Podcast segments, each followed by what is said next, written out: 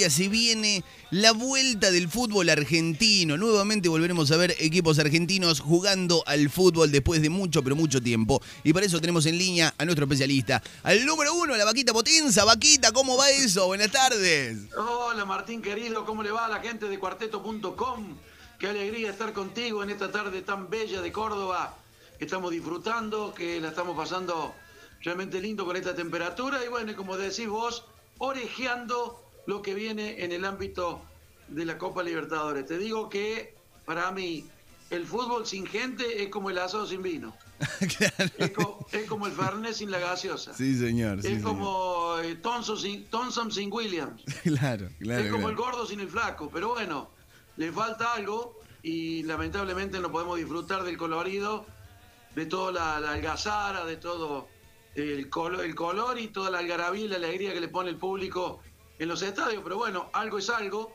Soy de los que miran poco el fútbol. A mí me fascina el fútbol. De esto, vivo en el fútbol de hace 40 años. Es mi, mi pasión profunda. Pero te digo que miro poco como consecuencia de la falta de gente, ¿no? Ah, Me no, no. el fútbol sin gente es como un esqueleto sin carne, para decírtelo de alguna manera. no. Es casi como que no es fútbol. Claro, sí, un espectáculo frío, eh, desapasionado, eh, ese que no, que, no, que no transmite absolutamente nada. Es un deporte más. Eh, el fútbol con gente es algo, un deporte bendito, maravilloso. Pero bueno, hay que amoldarse a estos tiempos que corren y conformarse con, por lo menos que empiece a rodar la pelotita en este, en este caso en el contexto internacional. Y vamos a es tener, y, y vamos a tener que, que empezar a pensar en este. expectativa Por, lo- por los equipos argentinos. Vamos a tener que empezar a pensar en este fútbol sin gente vaca porque por un tiempo largo vamos a estar así. Eso es una realidad. Sí, supongo que por algunos meses más, hasta marzo, abril del año que viene, que se instrumente la colocación de la vacuna y todo lo que se está eh, comentando y transmitiendo con el tema de, del coronavirus, habrá que amoldarse a esta nueva normalidad, como, como le dicen ahora, de tener un fútbol frío, eh, un fútbol desapasionado, que bueno, solamente se remite a lo que pasa dentro del campo de juego, ¿no? Nosotros los que estamos habituados a ir a la cancha. Yo te cuento, Martín, cuando yo voy a la cancha Sí. a seguir a todos los equipos de Córdoba, Sí. siempre me siento en la tribuna. Yo no soy un periodista que va a las cabinas.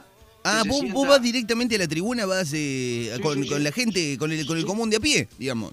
Sí, correcto. Yo me siento en la tribuna, en la, en la, en la cancha de instituto, en la platea ahí donde, en la platea alta, ahí donde está todo el público, en la cancha de Belgrano igual. En el Kempes hay un sector habilitado para periodistas, yo no voy. Voy a un sector ahí de la platea Ardiles. Escúchame, vaca, y, donde- y en algún me- momento. Me, mezclo con la gente y a mí me gusta compartir, ¿viste? Escuchar la opinión de la gente, sentir el fervor, todo ese calor que transmite el público. Claro, claro, claro, claro, claro, claro, Bueno, claro. ese, ese es mi- ha sido mi hábito durante tantos años de laburo y hoy, hoy me siento, viste, como, como qué sé yo, como, como Tarzán con, con Gamulán, para que te dé una idea. Claro. A ver, en el de periodismo deportivo, en el periodismo deportivo eh, muchas veces se, se emiten críticas, ¿no? Uno tiene que criticar. ¿Nunca te pasó ahí en, en el público común de que te reprochen alguna crítica para algún equipo o algo de eso?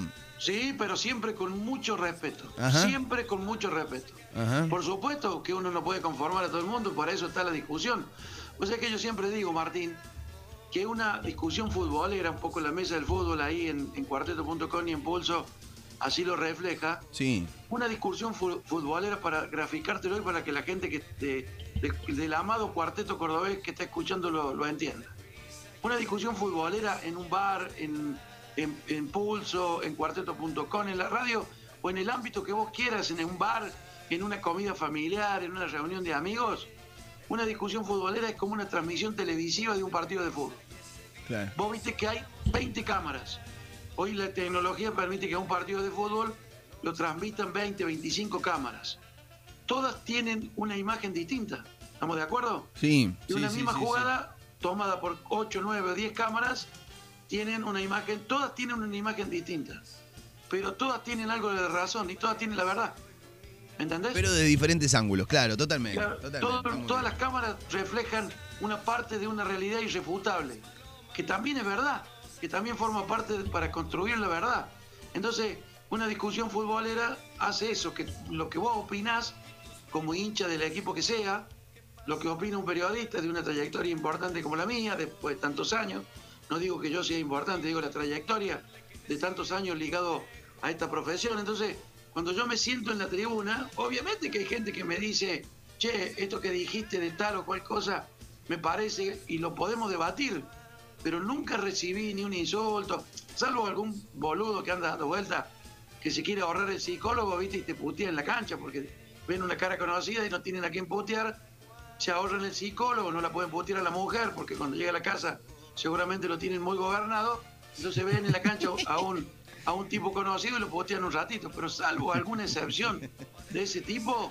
El resto con mucho, con, mucho respeto. con mucho respeto. Con mucho respeto. Se viene mañana eh, dos partidos. Bueno, ¿cómo lo ves a Boca? ¿Cómo lo ves a River? ¿Qué se disputa mañana como para ir cerrando Vaca y agradecerte este, este llamado? ¿Qué es, ¿Qué es lo que se juega mañana en la Copa Libertadores? Bueno, este, eh, para ponerle un título sería el juego de la improvisación. Ajá. Eh, hace seis meses que no se juega. Boca ha tenido muchos problemas con, su, con sus eh, contagios, con sus futbolistas enfermos. River eh, ha tenido, bueno, lo tiene a Milton Casco, ha tenido el entrenador de arquero, no, ha sido la situación tan, tan aguda y tan preocupante en el ámbito de River. Pero digo, eh, esto tiene que ver con el negocio de la televisión, lo vamos a decir con total claridad. eso, en el peor momento de los contagios, vos fíjate Martín, River se negó a jugar con el Atlético Tucumán la Copa de la Superliga, ¿te acordás? Sí, cuando había tres casos nada más, sí, sí, sí. Había creo que dos casos en la Argentina, tres casos, cinco casos. Hoy que hay 11.000, ¿sí? Con, con más de casi 12.000 muertos, eh, se juega el fútbol. es una cosa que tiene que ver con la incoherencia de los dirigentes que y la, y la falta de capacidad de los dirigentes que manejan el fútbol, ya no solamente en la Argentina, sino también en la Colmebol. Bueno, se tiene que jugar, porque la televisión que pone la guita exige que se juegue y se juega bajo cualquier condición. Boca ha tenido muchos problemas, Miguel Russo para conformar el equipo que, va a poner mañana en cancha frente al equipo del Pelado Díaz. El muñeco Gallardo ha estado un poquito más tranquilo, pero se viene el momento de la improvisación. los jugadores están lejos de estar eh, afilados para la alta competencia, por lo que se refiere a partido amistoso, a una preparación adecuada para semejante competencia como es la Copa Libertadores, uno de los dos o tres certámenes a nivel de clubes más importantes del planeta. Es decir, vamos a ver, eh, no tengo muchas expectativas en cuanto al nivel de lo que pueden exhibir mañana tanto Boca como River, bueno, Racing, Defensa y Justicia y Tigre, que son los equipos que nos representan en este campeonato. Pero vamos a ver, la pelotita rueda, y eso es un poco para mirarle el lado lleno de la botella, eso es lo más halagüeño, lo más positivo y lo más lindo de todo, que la gente por lo menos va a tener un, cachito de alegría, un, poquito de distracción mirando por televisión este deporte que es el que más predicamento tiene en el ánimo de los argentinos. Excelente. El análisis este, y el comentario de la vaca potenza todos los días lo pueden escuchar aquí en la mesa del fútbol en cuarteto.com. Vaca potenza querida. ¿Sabés con qué voy a cerrar? Con la Mona Jiménez haciendo ramito de violeta. ¿Qué te parece? Vamos todavía con la querida Mona, uno de los más grandes referente de la música popular argentina, ya no solamente de Córdoba. Aguante la mona, aguante el cuarteto. Yo soy defensora ultranza del cuarteto, de nuestro fútbol, de nuestras cosas, de nuestra República de Córdoba. Siempre digo que Córdoba tendría que ser un país aparte. Así que vamos con la mona querida y nos seguimos divirtiendo con toda la gente del cuarteto aquí en cuarteto.com. Un abrazo grande, Martín. abrazo grande, vaca querida. Abrazo grande, vaca querida. ¡Y suena Carlita!